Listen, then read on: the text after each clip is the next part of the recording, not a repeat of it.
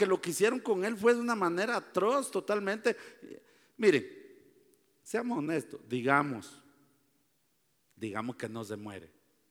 ¿Quién andaría para arriba y para abajo como que nada después de una matada de esas? Ay, mínimo pasó unos sus tres meses y todavía sigue chenqueando. Yo anduviera chenqueando todavía. Hermanos, pero él se aparece a los tres días como que nada pasó. Entonces, obviamente Tomás dijo, como no estaba presente, dijo, yo no creo. Pero en el versículo 27 dice, fue cuando se le apareció a Tomás. Y dice, luego dijo a Tomás, pon aquí tu dedo y mira mis manos. Y acerca tu mano y métela en mi costado. Y no seas incrédulo, sino creyente. O sea, Jesús, porque él lo atravesaron, va. Entonces le dijo, mete tu mano aquí. De verdad yo no creo que Tomás haya, ah, vamos a ver, y metió la mano. Yo no creo que lo haya hecho. Y si lo hubiera hecho, le metió un coscorrón.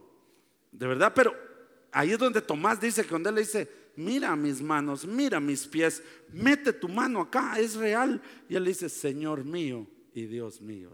¿Eh? O sea, creyó él. Miremos esto, según el relato bíblico, tenía la, la misma carne y huesos. Eso está diciendo. El mismo cuerpo. No era otro cuerpo. Llevaba las marcas de los clavos en las manos, llevaba las manos de los clavos en los pies. Lucía y parecía como un cuerpo. O sea, ocupaba un espacio. Yo me imagino, no faltó alguno, ¿verdad? Que con la luz ahí de los de sombra. Era él. Eso es un cuerpo glorificado. Así, algunos están ahorita así. O sea que esta panza va a seguir ahí. ¿Ah? Algunos están, o el otro que no tiene ni tripa, va a seguir todo así siempre. ¿Ah? No, tranquilo, ya voy a avanzar, tranquilo, le voy a dar esperanzas esta noche. Número dos, era un cuerpo que podía viajar y aparecer. Oiga eso. Juan 20, 19 y 20. Cuando llegó la noche de aquel mismo día, el primero de la semana, o sea, día domingo, estando las puertas cerradas en el lugar donde los discípulos estaban reunidos por miedo de los judíos, vino Jesús y puesto en medio les dijo, paz a vosotros. Y cuando les hubo dicho esto, les mostró las manos y el costado. Y los discípulos se regocijaron viendo al Señor. Era un cuerpo que podía viajar y aparecer. Y si usted no tiene un poquito de duda, mire Felipe, cuando se le, se le apareció al funcionario y lo, lo evangelizó, dice que de repente desapareció y apareció en otro lugar. Fue llevado inmediatamente.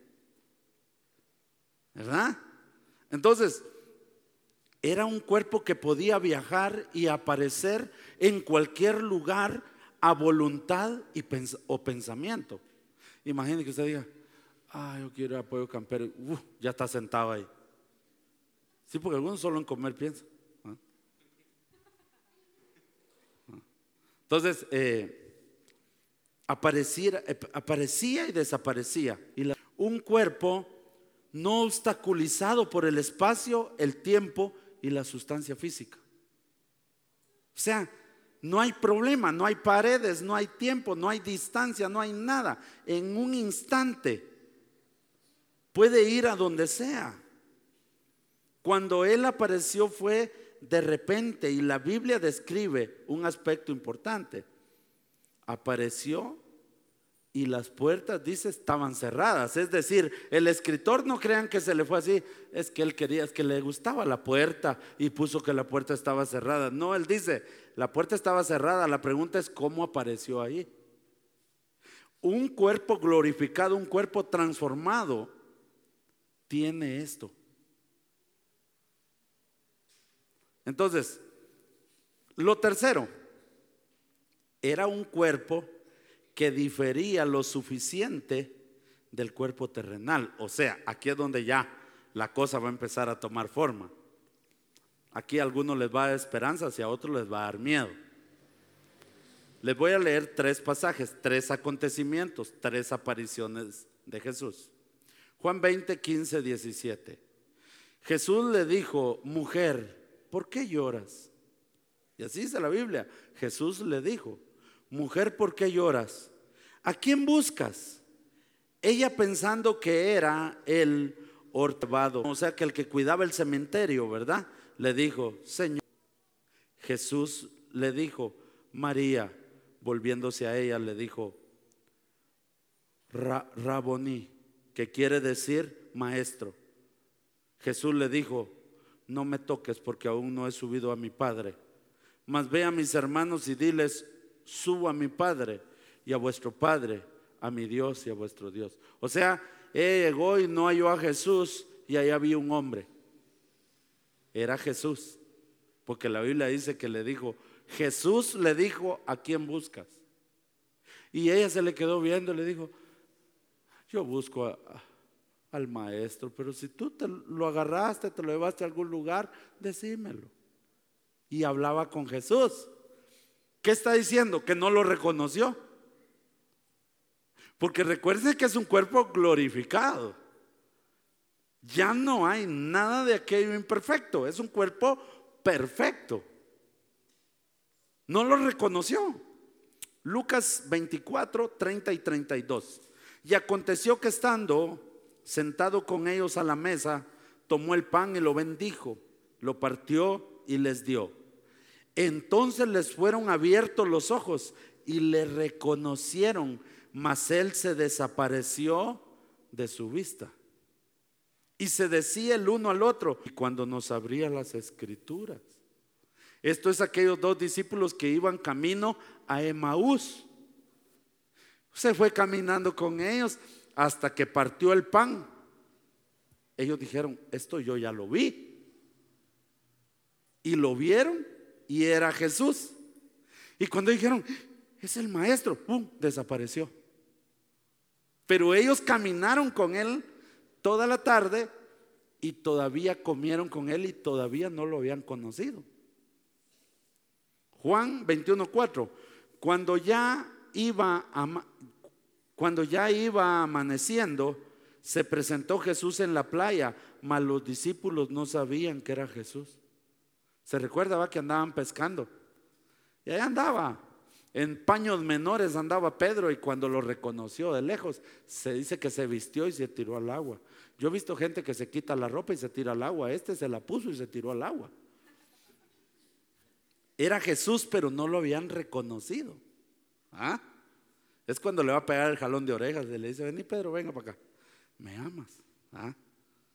Dice que él comió con ellos. Ahí cuando uno lee todo el pasaje, comió con ellos. Y es que decían, será el maestro, preguntale, le decía. Y el otro, ay, no, preguntale vos mejor, ¿va? O sea, no estaban seguros y estaban con. Y le dice, venga para acá, Pedro, quiero hablar con usted a solas. ¿Ah? Y es cuando le dice, me amas. ¿Ah? Entonces, María Magdalena pensó que era el, el, que cuidaba el cementerio. Los dos discípulos que iban camino a Emaús pensaron que era un viajero.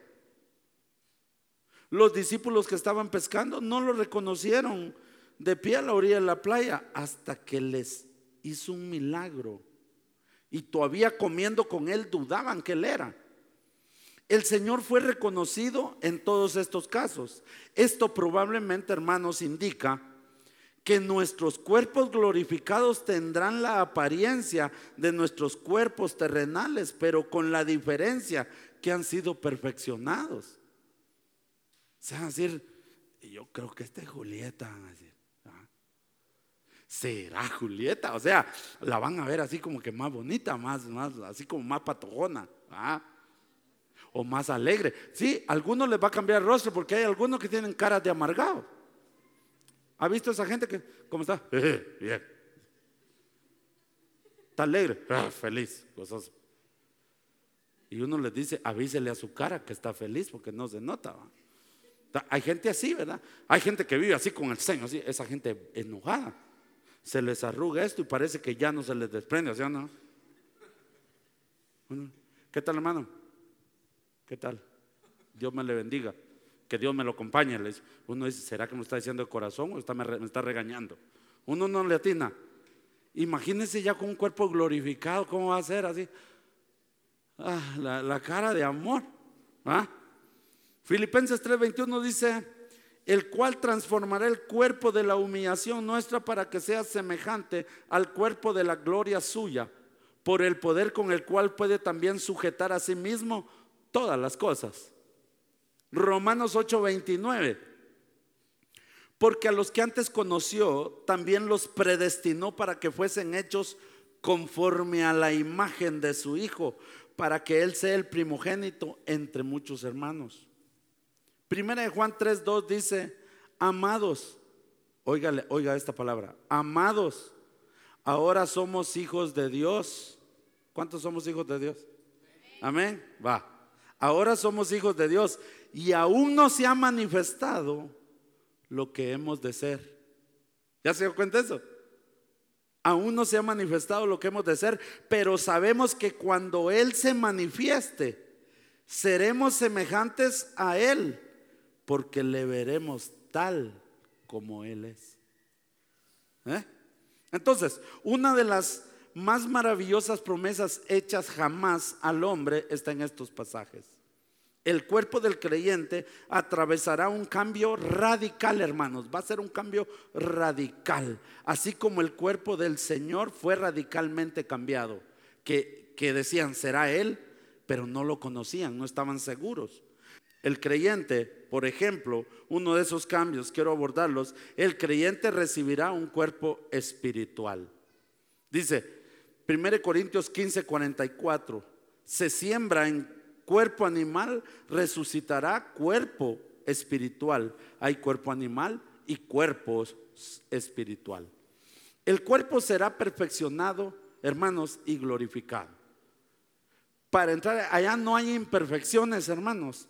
Esto diferenciará evidentemente todo en nosotros aunque tengan la misma apariencia del cuerpo carnal, es igual. O sea, no allá usted no encuentra algo imperfecto. Entonces, eh, usted lo va a ver, será el hermano Vidal. Como que hoy sí bajó de peso. ¿Va? Porque va a ser perfecto. Póngase a pensar. Sigue siendo el mismo cuerpo, pero sin imperfecciones. Así que el que ha luchado, que dice, no, es que a mí hasta el ombligo se me sale, tranquilo. Cuando su cuerpo sea glorificado, no va a ser así. Va a ser su misma apariencia, su mismo rostro, es su cuerpo, pero sin imperfecciones. Es un cuerpo perfecto. ¿Hasta dónde? Ahora miren, es la perfección de un cuerpo glorificado. Yo no creo, no me pasa por la mente que Jesús tenía sobrepeso. Jamás. Ya imagínese él derramando sangre llena de colesterol para salvar a la humanidad. O sea, no. E-, ese hombre caminaba 20, 30 kilómetros diarios, ¿verdad? Predicaba todo el día, o sea, había un desgaste físico, una cosa seria. O sea, él era un hombre, yo me imagino a Jesús con un hombre alto, tengo la oportunidad de conocer a algunos judíos y así su nariz espigada, sus mirada profunda, así como son los judíos, ¿verdad? imagino con una voz, era Nazaret también, ¿verdad? Pero lo miro con un, tipo atlético, ¿verdad? Con sus brazos bien hechos, un tipo atlético, así como a las patojas les gustan los muchachos, ¿verdad? Atléticos, ¿verdad? Aunque a algunas les gustan bien sequitos, sequitos, taquitos también, ¿verdad? Pero seamos honestos. Pero yo me lo imagino así, y aún con ese cuerpo perfecto, siendo un hombre casi perfecto en su estructura física, era irreconocible. Entonces, es que allá no entra imperfección, todo es perfecto. Todo es perfecto. Entonces, ahí me di esperanzas hoy esta tarde. Dije, ay Señor, por más que haga. Lo otro, otra de las cosas los cambios que el creyente va a ver es que el creyente recibirá un cuerpo de carne y hueso como tal. ¿Verdad? Es ese cuerpo, pero realmente no es carne ni hueso, porque tiene la capacidad de desintegrarse, de desaparecer y aparecer, ¿verdad? Entonces, usted ve eh, la descripción que la Biblia da de los ángeles. Habla de alas, hay de dos, de cuatro y de seis alas, los ángeles. La Biblia los describe. Y habla de pies y manos, y habla que eh, tienen boca, hablan y todo, pero no son de hueso, ni son de carne. Ni hueso. Segunda de Corintios 5, 1 y 2 dice, porque sabemos que si nuestra morada terrestre, este tabernáculo, se deshiciere, tenemos de Dios un edificio, una casa no hecha de manos, eterna en los cielos. Y por esto también gemimos deseando, oiga cómo lo dice, ser revestidos, que tiene que ver también con ser transformado, ¿verdad? Ser revestido de aquella nuestra habitación celestial. La carne y los huesos son corruptibles, ya lo vimos, envejecen, se deterioran, mueren y se pudren. Lo que mantendrá firme un cuerpo espiritual es un gran poder dado por Dios. Así de sencillo. La firmeza que mantiene de, de pie fuerte y con la que luchan los ángeles no viene de tener huesos ni carne, sino del poder de Dios específicamente. ¿De qué están hechos? Si, también son espíritu. ¿Eh? No puede ser carne ni puede ser hueso. Otro de los cambios es que el creyente recibirá un cuerpo que está radicalmente cambiado. ¿Sí? 1 Corintios 15, 52, 54, Pablo lo explica. En un momento, en un abrir y cerrar de ojos, a la final trompeta, porque se tocará la trompeta, ya hablamos de eso. Y los muertos serán resucitados incorruptibles y nosotros seremos transformados, porque es necesario, dice, que esto corruptible se vista de incorrupción y esto mortal se vista de inmortalidad. Y cuando esto corruptible se haya vestido de incorrupción y esto mortal se haya vestido de inmortalidad, entonces se cumplirá la palabra que está escrita, sórbida es la muerte en victoria. Ahí ya no hay muerte. Cristo venció la muerte y en ese momento nosotros también. Nadie, ningún genuino creyente, alguien que verdaderamente es cristiano, ya no es, ya no puede ser tocado por la muerte es sacado de la tierra a habitar en el reino de los cielos. Y se venció la muerte por completo. Un cuerpo celestial espiritual glorificado refleja la pureza, la santidad de la que está revestido. Habrá un cambio en la manera de mirar, en la manera de hablar y en la manera de aconsejar. De verdad, hermanos. Fíjense que yo creo que no solo yo lo he visto, muchos lo han vivido. Encuentran a alguien y le dice, ¿y qué tal cómo estás? Y su mirada de llanto es, bien, bendecido, gracias a Dios. Y su mirada dice que no está bien. O sea, algo dice que él no está bien.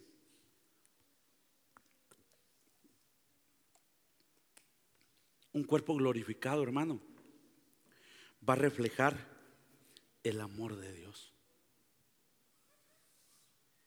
Hermano, así que si usted tiene algo con alguien, ahí anda, anda, quítese el hombre.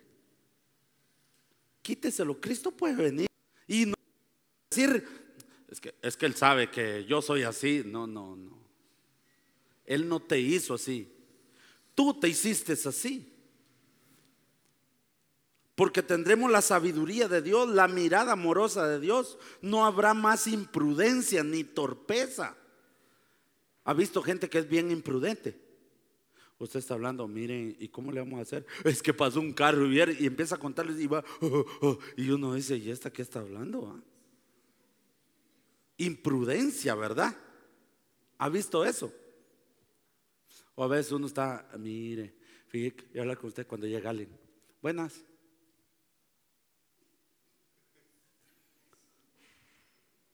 Y ella se ríe.